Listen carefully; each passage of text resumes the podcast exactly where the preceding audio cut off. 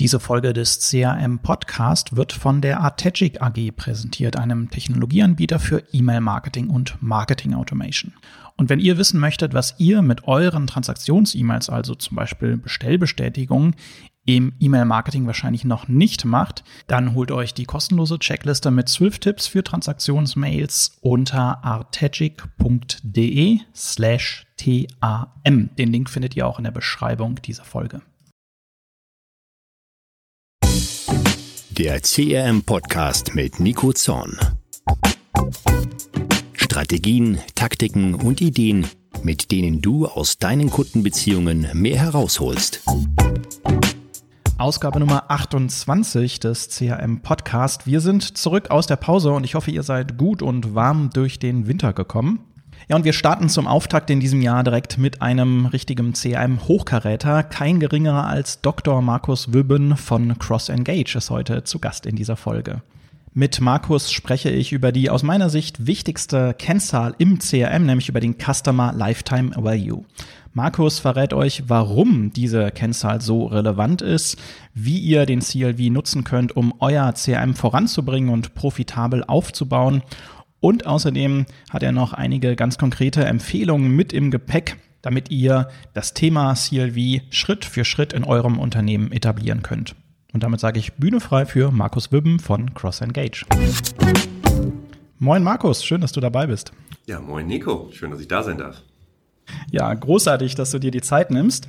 Äh, erste Frage oder eigentlich sind zwei Fragen an dich, Markus. Wer bist du und was machst du? Ja, ich bin äh, Markus, ich bin äh, CMO und äh, Mitgründer von Cross Engage. Ähm, und was mache ich? Ich unterstütze viele, viele Unternehmen mit Cross Engage dabei, ihre Kundenprofitabilität und den Customer Lifetime Value zu steigern. Das mache ich sehr gerne, sehr viel und mhm. äh, ja, und freue mich auf viel mehr davon.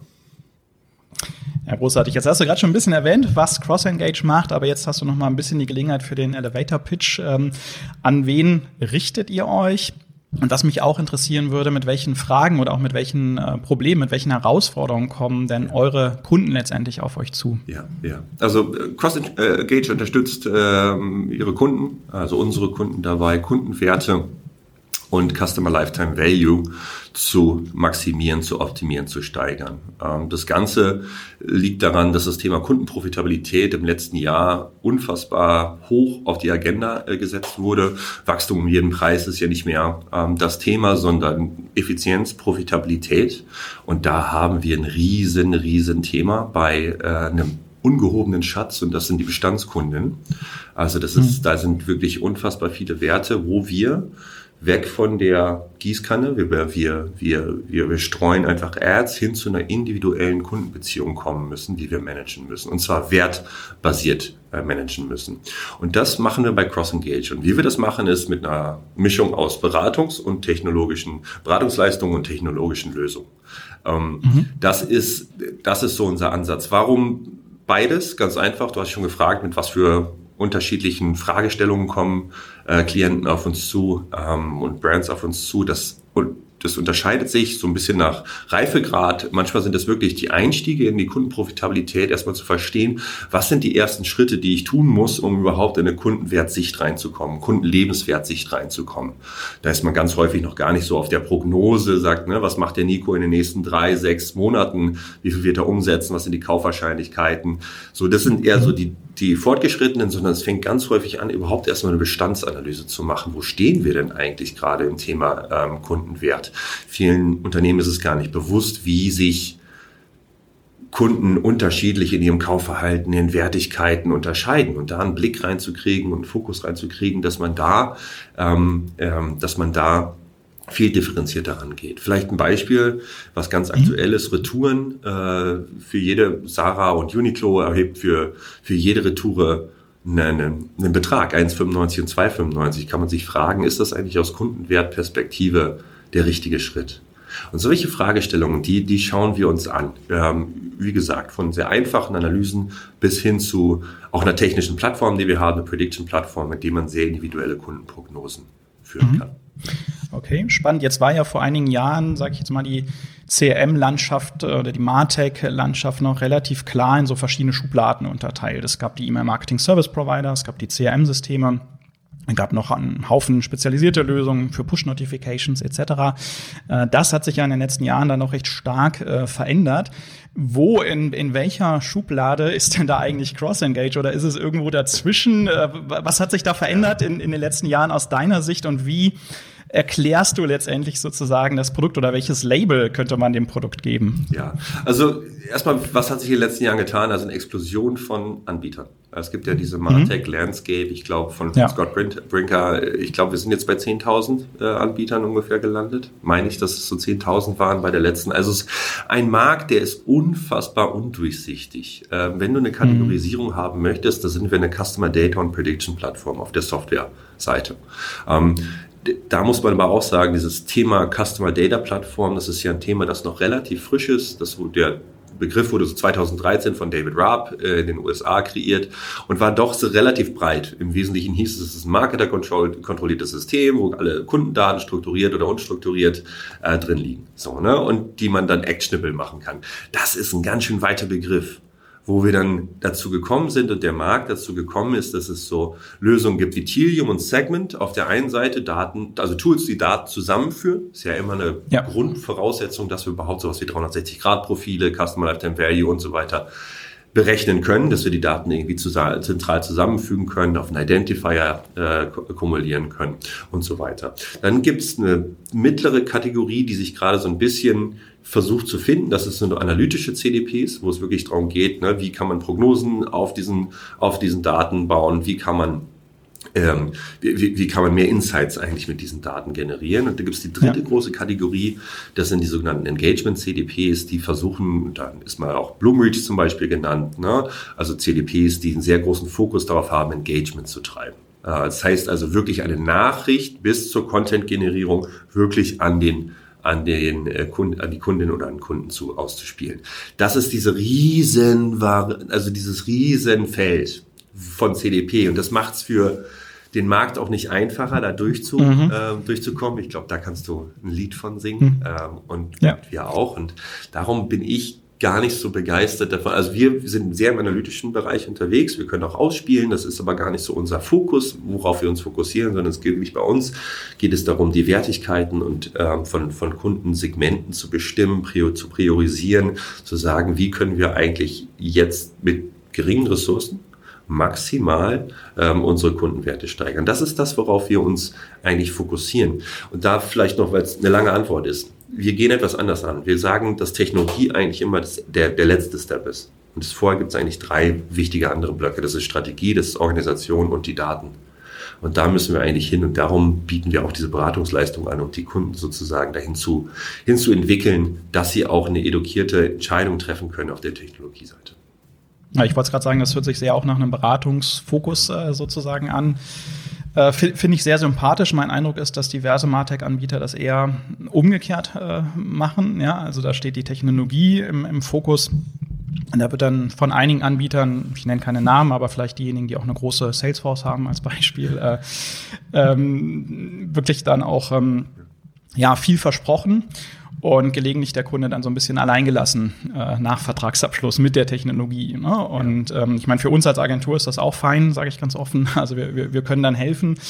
Ähm, aber es dient natürlich nicht letztendlich der Kundenzufriedenheit und ich glaube, es dient auch nicht dem Markt insgesamt. Äh, weil es natürlich letztendlich zu einer Frustration führt. Ja, wenn so der Eindruck vermittelt wird, ja, kauf meine Technologie und alle Probleme äh, sind gelöst.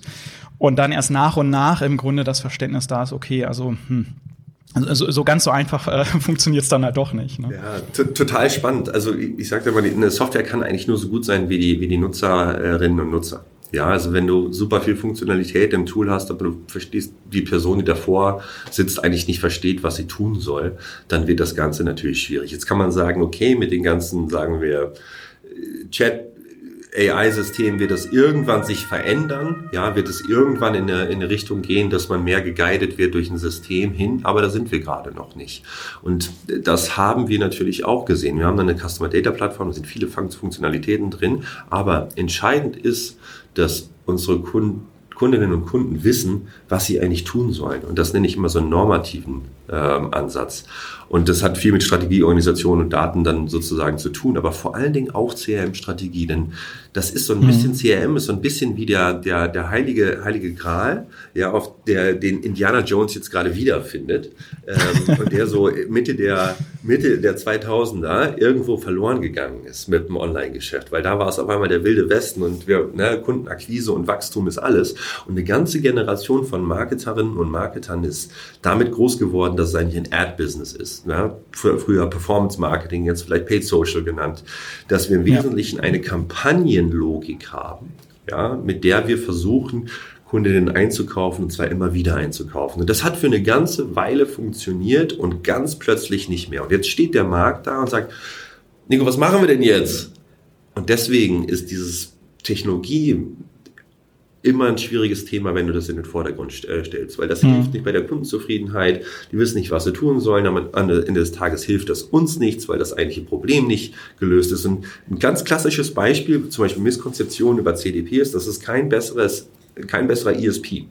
Ja, also man wird mit einer CDP, ja, wenn man gegen einen richtig guten E-Mail-Service-Provider rangeht, die haben da alles, dann wird man nicht glücklich. Ja, das wird mhm. in der Regel werden da Funktionalitäten fehlen, die du brauchst auf der kanaltaktischen Ebene weil ein CDP eine ganz andere Anforderung erfüllt. Und das zu verstehen, wie man damit dann umgeht, auch mit den neuen Möglichkeiten, das sehen wir bei uns bei CrossEngage auch als, als Aufgabe, ja, das zu machen. Und wenn zu, zu sagen, wir müssen eine ganz andere Problemsicht eigentlich haben. Was müssen wir eigentlich lösen? Und dann kommt Technologie heraus.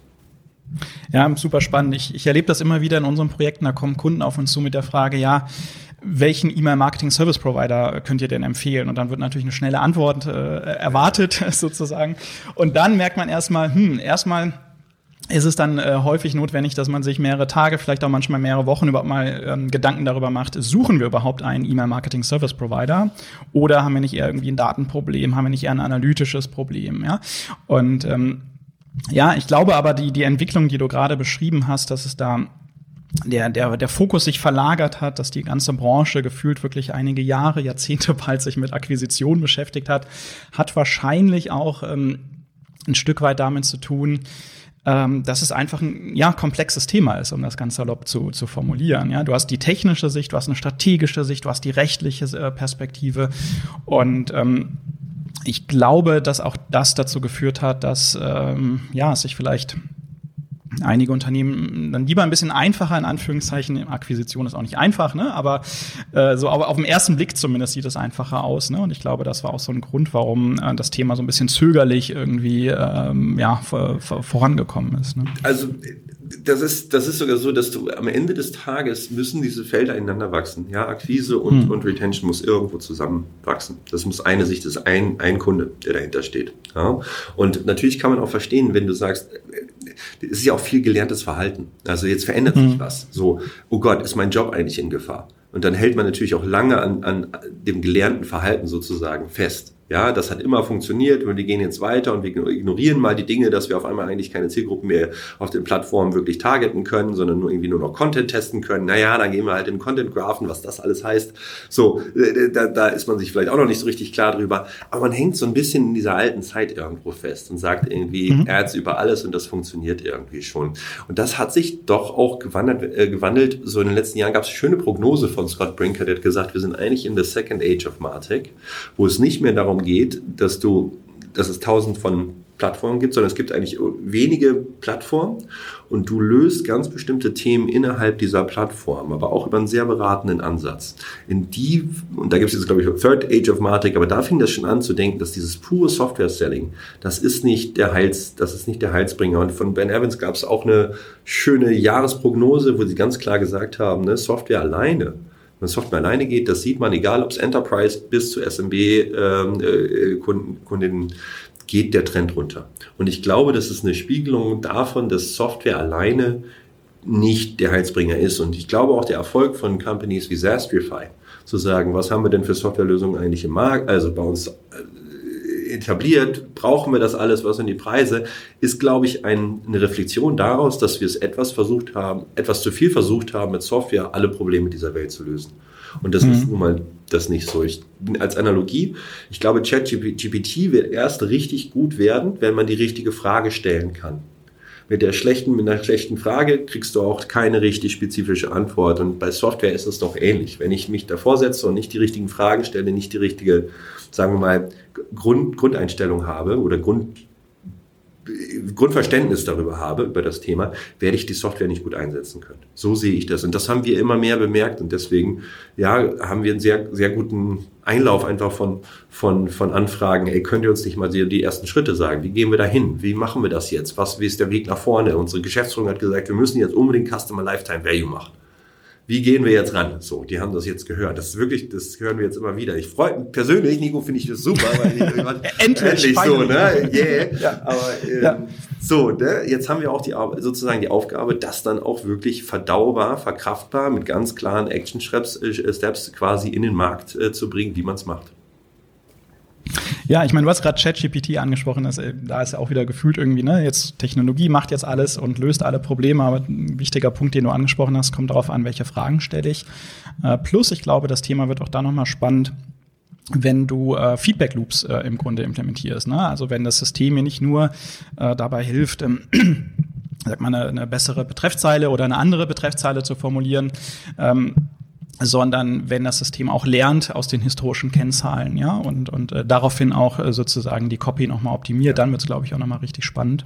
Ähm, okay, ja, jetzt hast du gerade schon das Thema CLV äh, angesprochen. Ganz wichtiges äh, Thema, Customer Lifetime Value. Du bist ein ganz großer Verfechter dieser Kennzahl und hast da ganz tolle auch LinkedIn-Beiträge, äh, unter anderem tolle Vorträge zu dem Thema. Ähm, Hol uns da doch mal ein bisschen äh, bitte ab. Erklär uns doch mal, was ist überhaupt der CLV und warum bist du da so ein großer Fan von dieser Kennzahl? Ja, okay. Also so, Szenarien, es ist Samstag. Nico, du bist äh, Autohändler, du bist in deinem Autohaus und du bist der Einzige, es ist Samstag, keiner da. Das riesen Autohaus ähm, und du alleine als Verkäufer da. Kommen zwei, zwei äh, Kunden rein. Ähm, der eine ist ein alter, äh, älterer Mann und geht so auf den S-Klasse Benz zu, den du da stehen hast. Richtig, ne, hochwert, also preisig, hochpreisig, hochwertig, gute Marge auf dem, auf dem Produkt. Und auf der anderen Seite der Halle, da kommt eine Familie rein. Und die geht zu dem kleinen Kombi. Ja, und äh, ist jetzt auch nicht der Neuwagen, sondern ist schon ein Jahreswagen. Aber du siehst, die Familie hat irgendwo zwei kleine Kinder, eine junge Familie. Und du, Nico, musst dich jetzt entscheiden, zu wem gehst du.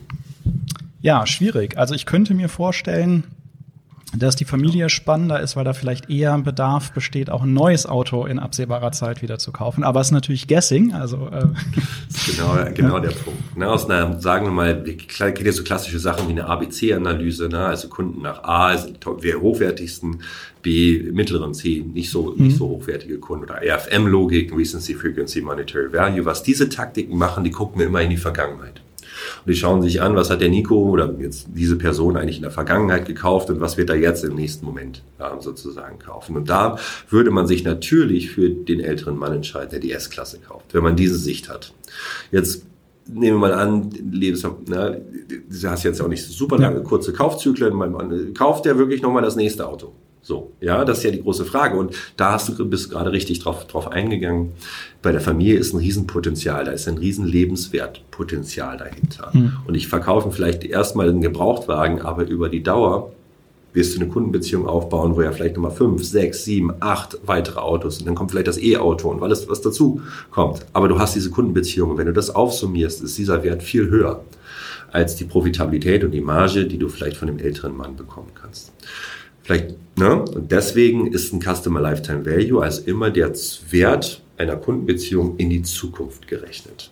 Das ist im Wesentlichen das abzüglich aller Kosten, die man hat, ähm, abzüglich oder alle Umsätze, alle Margen, die man im Wesentlichen mit, einer, mit, einer, äh, mit einem Kunden generieren kann ich kann gleich noch ein bisschen tiefer reingehen, weil es total spannend ist. Da sind nämlich Warenkörbe und Kaufwahrscheinlichkeiten drin, was uns nutzen kann, um Coupons zu optimieren, um Incentives auszuspielen, um bestimmte präferierte Next Best Warenkategorien eigentlich aus zu Da gibt es ganz, ganz spannende Sachen. Vielleicht auch noch ein ganz anschauliches Beispiel. Nehmen wir Kindernahrung. Also, wenn du eine Mutter hast, die am Ende sozusagen des, des, des Zyklus für Babynahrung ist, wenn du eine vergangenheitsbasierte Sicht hast, dann ist diese Kundin ganz weit oben. Das ist eine A-Plus-Kundin. Die hat immer äh, diese kleinen Gläschen gekauft ne, von, äh, von, von, den Anbietern und dann hochpreisigen, nicht die Eigenmarke, sondern die hochpreisigen. Dann wird die nach der vergangenen, in der vergangenen Sicht wird die eine hochwertige Kundin sein. Wenn du das mit dem CLV berechnen würdest, würde da stehen null. Weil die im Zweifelsfall sogar negativ, weil sie einfach keine Babynahrung mehr kaufen wird. Das sind mhm. ganz anschauliche Beispiele, wo letztendlich, und was heißt das, die Zukunft nicht ganz häufig einfach nicht so ist wie die Vergangenheit, viel genauer ist und die viel klarer Marketingbudgets am Ende des Tages für die Zukunft, für deine zukünftigen Kampagnen allozieren kannst. Und das ist der Customer Lifetime Value, der sogenannte Kundenwert.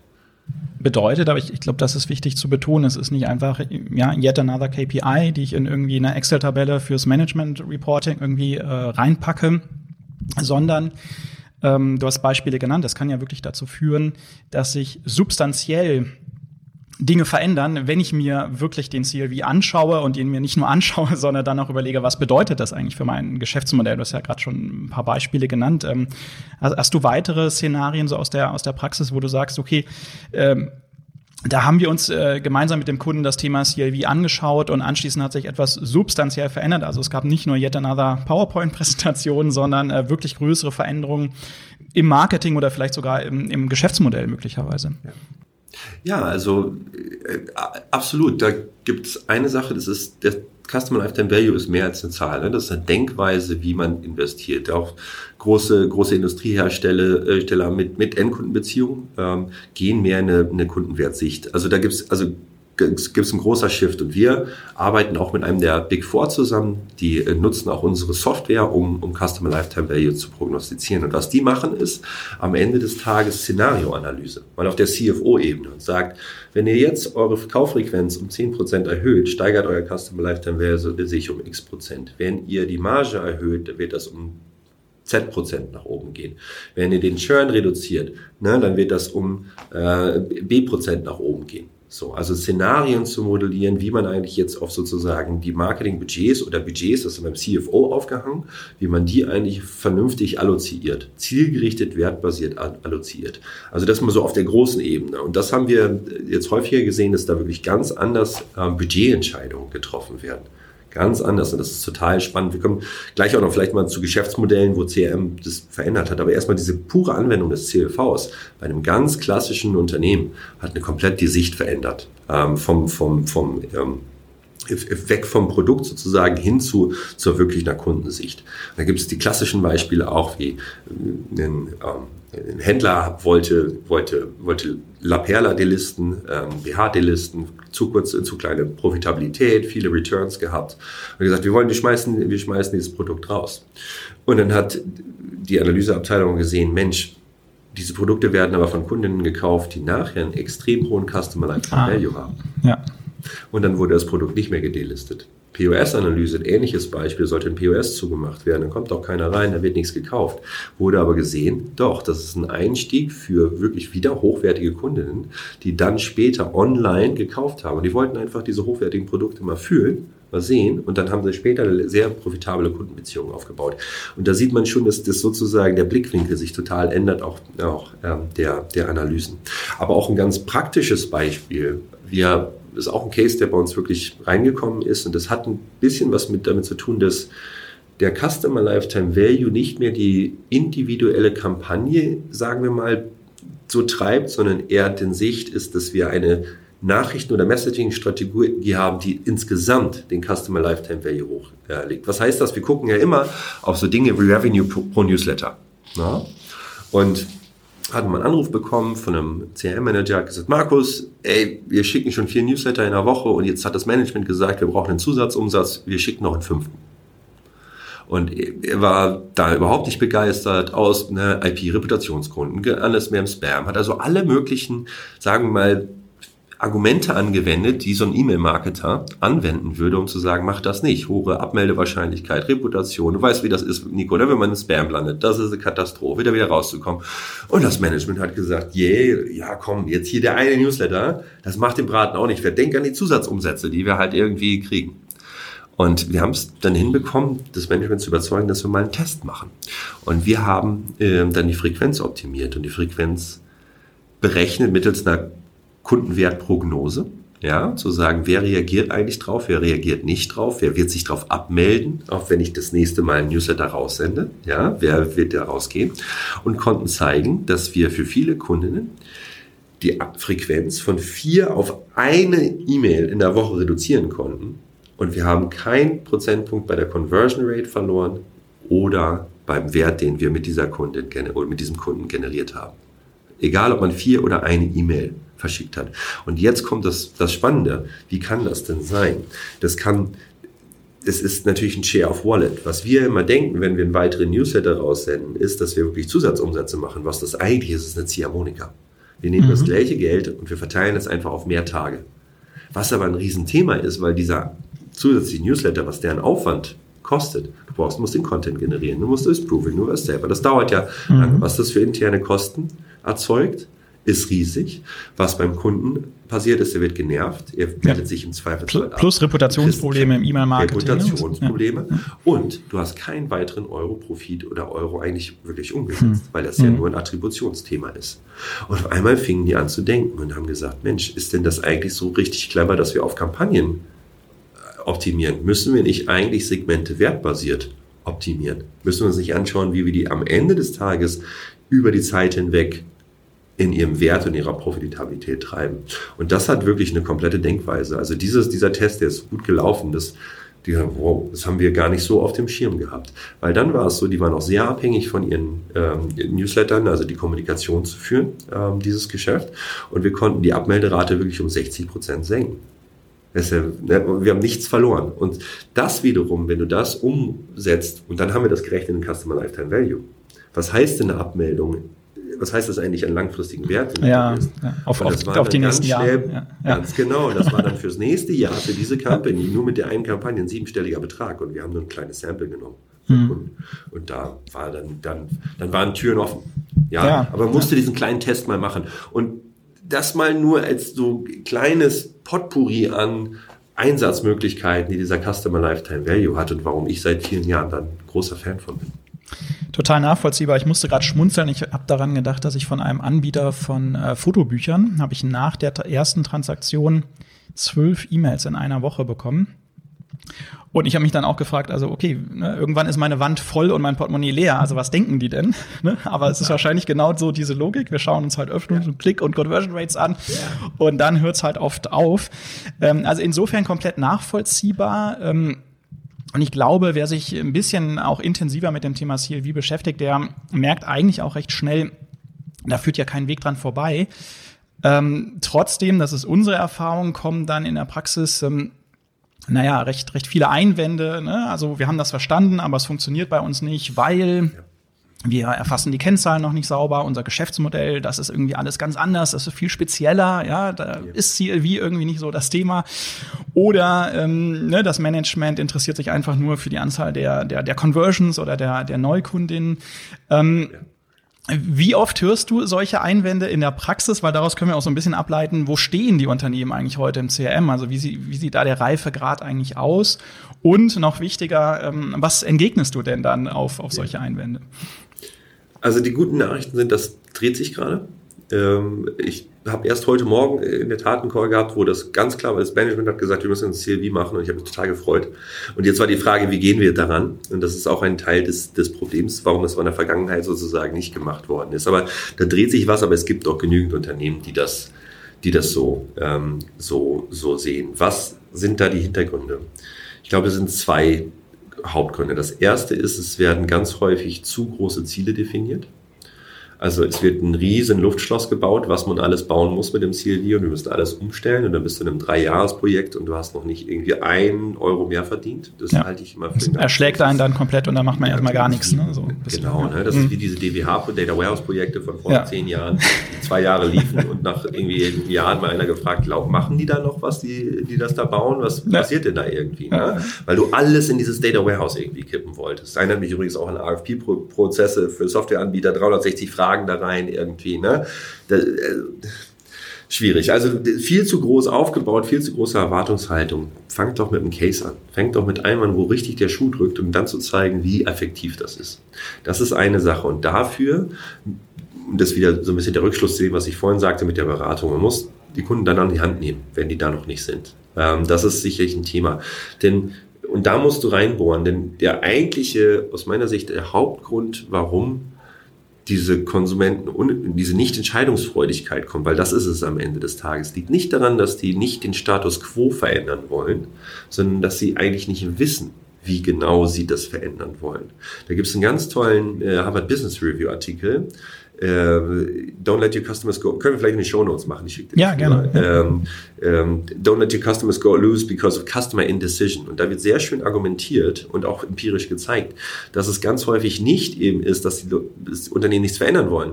Aber die Leute sagen dann einfach, nee, wir sind eigentlich zufrieden damit, weil sie nicht genau wissen, was sie machen sollen, was sie vielleicht auch nicht machen sollen, weil das ist so schön. Wir haben also einen riesen Blumenstrauß, was du mal machen kannst, aber lass uns doch mal irgendwie die neun von den zehn nicht so schönen Blumen rausnehmen und die eine, ja, die schauen wir uns jetzt mal genau an. Das, wie soll der Markt das auch wissen, wenn der das 10, 15 Jahre nicht gemacht hat? Außer da sitzen ganz alte Hasen, ja, und äh, machen das schon 20 Jahre, die, da ist dann schon eine gewisse Vorbereitung.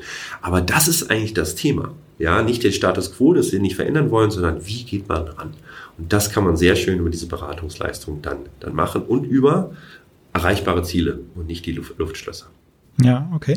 Jetzt hast du gerade schon gesagt, also wenn man es ein bisschen runterbricht, jetzt sagen wir auf zwei, drei Schritte, zwei, drei Takeaways, du hast gesagt, also ein Case rausnehmen, ne? nicht mit dem ganz großen Thema anfangen, es muss nicht alles 100% irgendwie von Anfang an stehen. Ähm, vielleicht kannst du das noch so ein bisschen ausführen äh, auf ne, zwei, drei weitere Schritte, wenn ich jetzt sage, okay, ich will in meinem Unternehmen, in meiner Organisation wirklich so eine CLV-Perspektive etablieren. Äh, was hilft dabei erfahrungsgemäß aus, aus deiner Sicht? Ja, also immer abhängig von der Maturity, aber was wir, so, also von der Reif, vom Reifgrad der Unternehmung, was wir aber gerne machen, auch bei, ähm, bei Unternehmen, die da noch frisch dran sind, ist zu sagen, geht doch erstmal in die Vergangenheit, berechnet doch mal den vergangenen Kundenwert und die Kundenprofitabilität und schaut euch mal an, ob eure umsatzstärksten Kunden auch die Kunden sind, mit denen ihr am meisten verdient.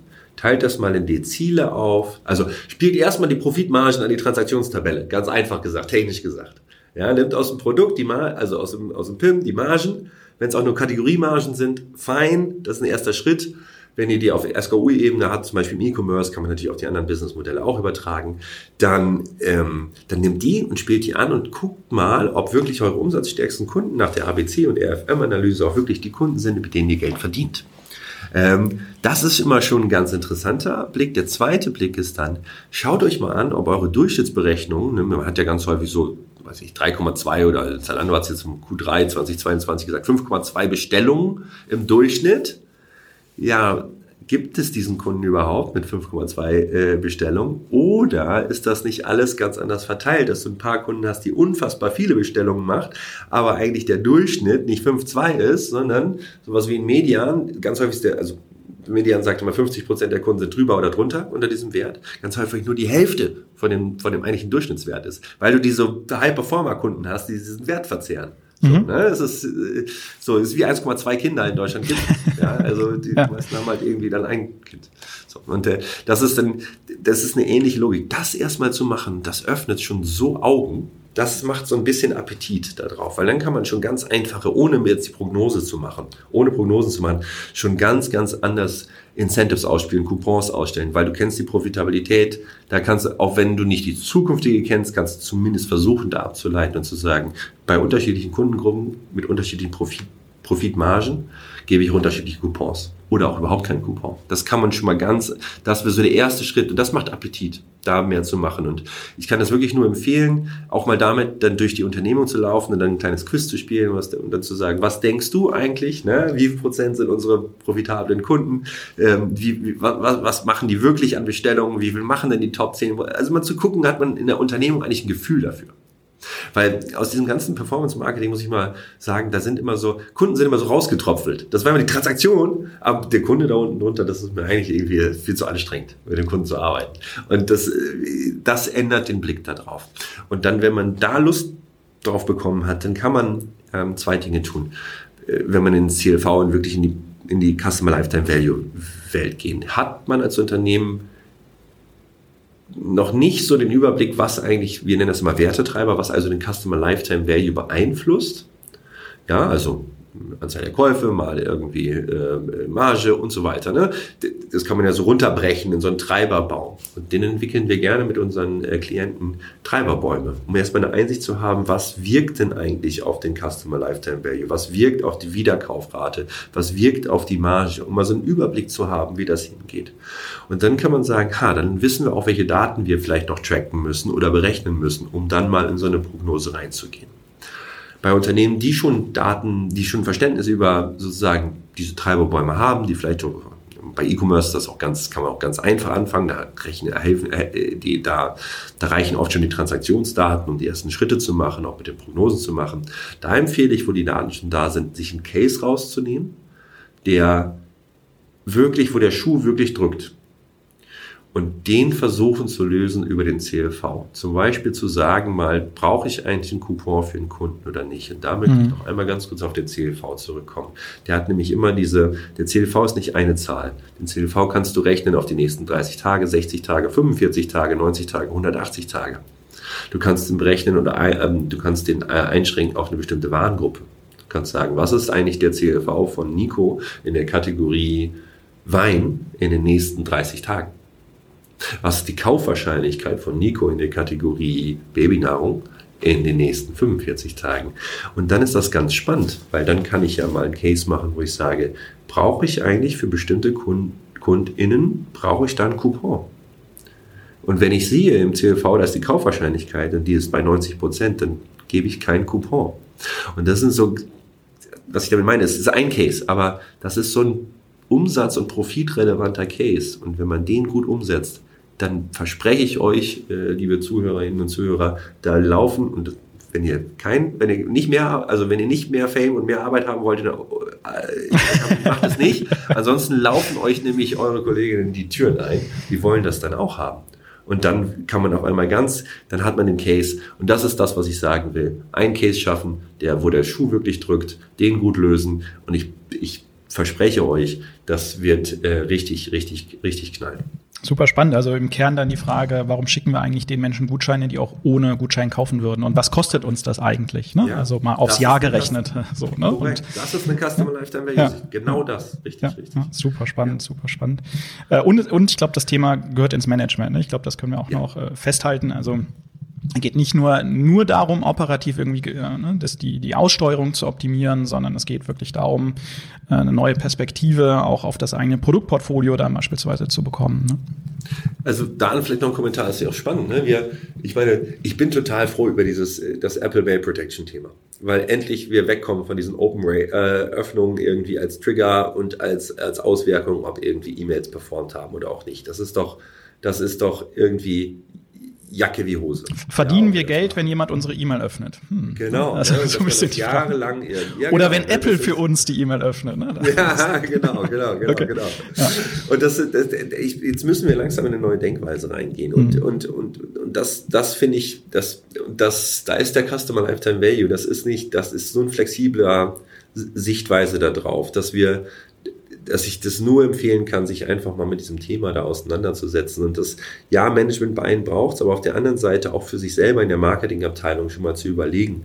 Ähm, Marketing jetzt mal sagt, man hat Akquise und Retention, mal zu überlegen, wo kommen denn auch Kunden her, die, äh, die einen hohen Customer Lifetime Value haben. Mal zu überlegen, in welchen Kanal investiere ich da wieder? Sind das wirklich äh, die, die, die, die, die, die hochwertigen Kunden?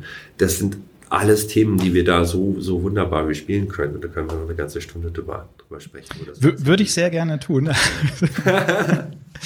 ja, aber ich glaube, das ist genau der Punkt und das ist, glaube ich, auch eine weitere Antwort auf die Frage, naja, ich will irgendwie mit dem CLV arbeiten, aber es geht noch nicht, weil, Punkt, Punkt, Punkt, wir hatten drüber gesprochen. Und ich glaube, ein ein Aspekt bei, bei, der Frage ist ja im Grunde dann auch, okay, was passiert, wenn ich es nicht tue? Ne? Und werden nicht irgendwann ohnehin diese Fragen gestellt werden? Ja, also ja, wir gewinnen viele Kundinnen über Meta, aber sind das überhaupt profitable Kunden? Ja, so und ich glaube, die Fragen werden äh, gerade jetzt in der aktuellen Zeit ja auch äh, häufiger noch gestellt werden. Und ich glaube, je früher ich damit anfange, da ein besseres Verständnis äh, äh von, ähm, ja, von, von meinem Marketing, von den Kennzahlen zu bekommen, was dann über die Conversions sozusagen hinausgeht, ne, desto besser ist ja mein Standing, sage ich jetzt mal, in der Organisation dann auch am Ende des Tages. Ne? Ja, da vielleicht noch ein Satz. Also, dass, dass das ganz oben angekommen ist, sozusagen, zeigt auch, ähm, was die Kollegen ähm, Fader Hardy ähm, aus den USA gemacht haben. Die nennen das Ganze ähm, ähm, Customer-Based Corporate Valuation.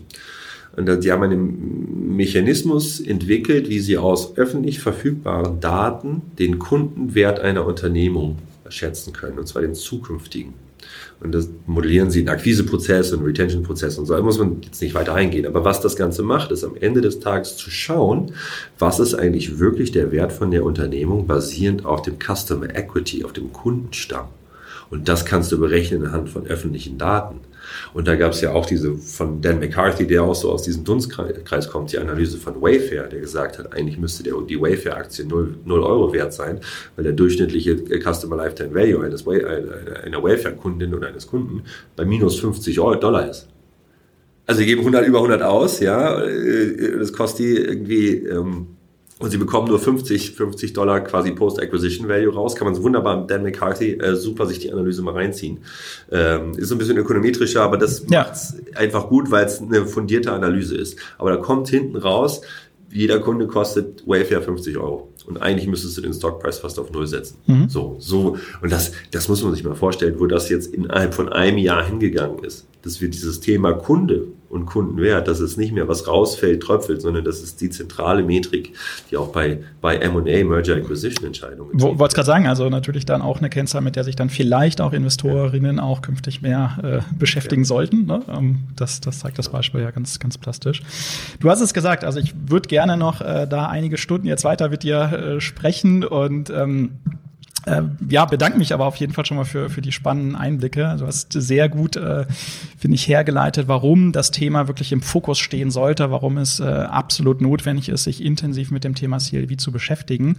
Ähm, ich glaube, es ist mir noch nie so schwer gefallen, wie heute zur Abschlussfrage äh, zu kommen, aber es hilft ja nichts, deswegen mache ich das jetzt mal ganz hart mit Blick auf die Zeit und frag dich, äh, ja, die Abschlussfrage, was war denn dein persönliches CRM-Highlight aus Kundensicht so in den letzten 12 oder 24 Monaten? Welches Unternehmen hat dich mit einem richtig guten CRM oder einer exzellenten Customer Experience einfach nachhaltig äh, beeindruckt? Da gibt's so, gibt's mehrere Beispiele. Ähm, ich also weil die alle etwas anders sind. Ich finde das, wo du sagst CRM und wir haben vorhin mal kurz CRM und Business Modell sozusagen auch angesprochen. Ich finde, was Miles macht, sehr gut.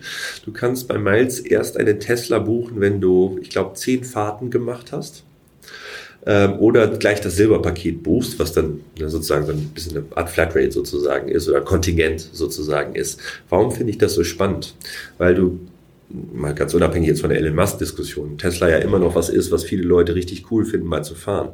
Und wir wissen ja, dass wir gerade eine frühe Kundenbeziehung erstmal stabilisieren müssen über eine Habitualisierung des, des, des Verhaltens. Also ich will, wenn ich einmal mal jetzt fahre, alles prima, aber wenn ich das ein paar Mal gemacht habe, das nächste Mal, wenn ich ein, ein Mietauto oder ein Share-Auto sozusagen brauche, dann habe ich sofort Miles im Kopf, also im Consideration Set zu bleiben. Und ich finde, dass die sozusagen diese Zielerreichung, du kannst nach zehn Fahrten einen Tesla nutzen irgendwie eine sehr schöne im Modell implementierte CRM-Logik haben, um Wiederkaufverhalten. Also nicht nur Pünktchen sammeln und dann irgendwie mal äh, einen Gartenschlauch genau. günstiger bekommen, sondern da ist die Kundenbindung sozusagen wirklich tief im, im Produkt verankert, kann man eigentlich sagen. Korrekt, ja. korrekt, genau. Mhm. Also das finde ich sehr, sehr smart gemacht, mal mhm. ab unabhängig von der Kampagne. Das hat natürlich, wenn du dabei bleibst, Hermes mit ihrer Birkenbag ähm, wirklich äh, ad absurdum getrieben. Ich großes, großer Fan von dieser Logik, man kann denken, was man will von den Taschen der Marke, das ist ja auch alles fein. ist. und den Preisen Jeder selbst entscheiden. ja. Aber es gibt diese Birkenbag und diese Birkenbag, lieber Nico, die kannst du nicht einfach kaufen. Du musst dich quasi mit deinem lokalen Hermes-Dealer deiner Wahl am Kudamm äh, äh jetzt in Berlin, äh, musst du dich gut stellen. Und Sehr du musst gut. über Jahre oder du musst ein gewisses Geld ausgegeben, Umsatz gemacht haben, eine Beziehung haben und irgendwann, Nico, bist du ready für die Birkenbag. Und dann darfst du die für 10.000 Dollar kaufen Also, wenn das nicht CRM vom Allerfeinsten ist, äh, um da hinzukommen, also auch ein bisschen mit Zielerreichung äh, sozusagen zu, äh, zu kaufen, finde ich, finde ich stark. Und dann vielleicht noch zwei ganz praktische Beispiele. Ich fand die äh, Sushi Bikes Kampagne sehr cool, wo sie äh, mit AI generierten Bildern äh, gearbeitet haben.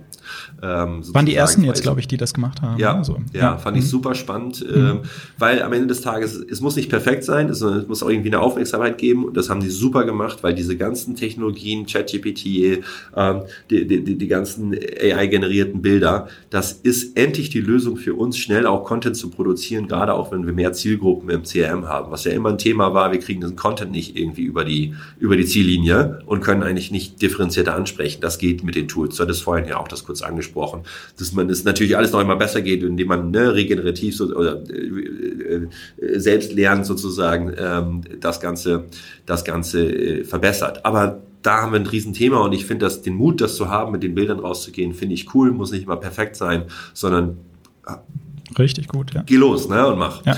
Und das vierte, was ich ganz spannend fand, war die Oatly Out of Home Kampagne, wo sie im Wesentlichen mit einer großen Out of Home Kampagne Billboards für ihren äh, Newsletter mit ähm, der Domain Oatly äh, slash Spam geworben haben. Ja. Ähm, das fand ich spannend. Ich fand es ein bisschen schade, dass so ein bisschen in der Ausarbeitung sozusagen, da kann man noch diskutieren, merke ich mir die URL oder brauche ich einen QR-Code, um da mhm. ranzukommen. Aber die Aufmerksamkeit war cool, weil auch alle, wir alle unsere uns E-Mail-Nerds und CRM-Nerds. Typen wie ich haben dann auf LinkedIn darüber geschrieben, genau. Alle fanden es cool, ja, ja. Äh, genau. Ne? ähm, der, der Pip, Pip, äh, Pip hat es ja auch äh, dann, glaube ich, äh, gepostet. Ja. Und eine super Reach, also eine coole ja. neue, also neue, neue Art, äh, auch Out of Home mit dem Digitalen sozusagen zu verbinden. Und das sind so die vier Dinge, glaube ich, die ich ähm, total spannend finde von ne, CRM Businessmodell, CRM als Anreizstrategie außerhalb von Kampagnen hin zu einer Kampagne, die man wirklich effizient und schnell aussteuern kann, hin zu wie gehen wir eigentlich auf mehrere Kanäle äh, mit einer Outlet-Kampagne. Sehr cool. Markus, ganz herzlichen Dank. Das waren wirklich äh, tolle Beispiele, auch ähm, wie gesagt ne, sehr, sehr gut äh, hergeleitet, warum das Thema wirklich auf die Agenda muss. Wie wenn es da noch nicht steht, dann äh, sollte es da jetzt drauf. Und ähm, ja, du hast wirklich ganz, ich finde, du hast wunderbare Ideen und Impulse, um das Thema wirklich voranzutreiben. Kann abschließend äh, wirklich nochmal nur auf dein LinkedIn-Profil äh, verweisen. Da teilst du nämlich dann äh, ja die Erfahrungen, die du in der Praxis sammelst und Denkanstöße, Impulse finde ich ganz großartig. Ganz herzlichen Dank für deine Zeit. Das hat richtig Spaß gemacht. Und wenn du Lust hast, ähm, ja, machen wir vielleicht mal eine Fortsetzung, weil du hast es gesagt, ne, wir könnten, glaube ich, noch ein paar Stunden äh, über das Thema quatschen. Dankeschön, Markus. Danke, Nico. Danke, hat mir wahnsinnig Spaß gemacht. Ähm, und ja, hoffentlich bis bald. Bis bald. Danke dir. Ciao.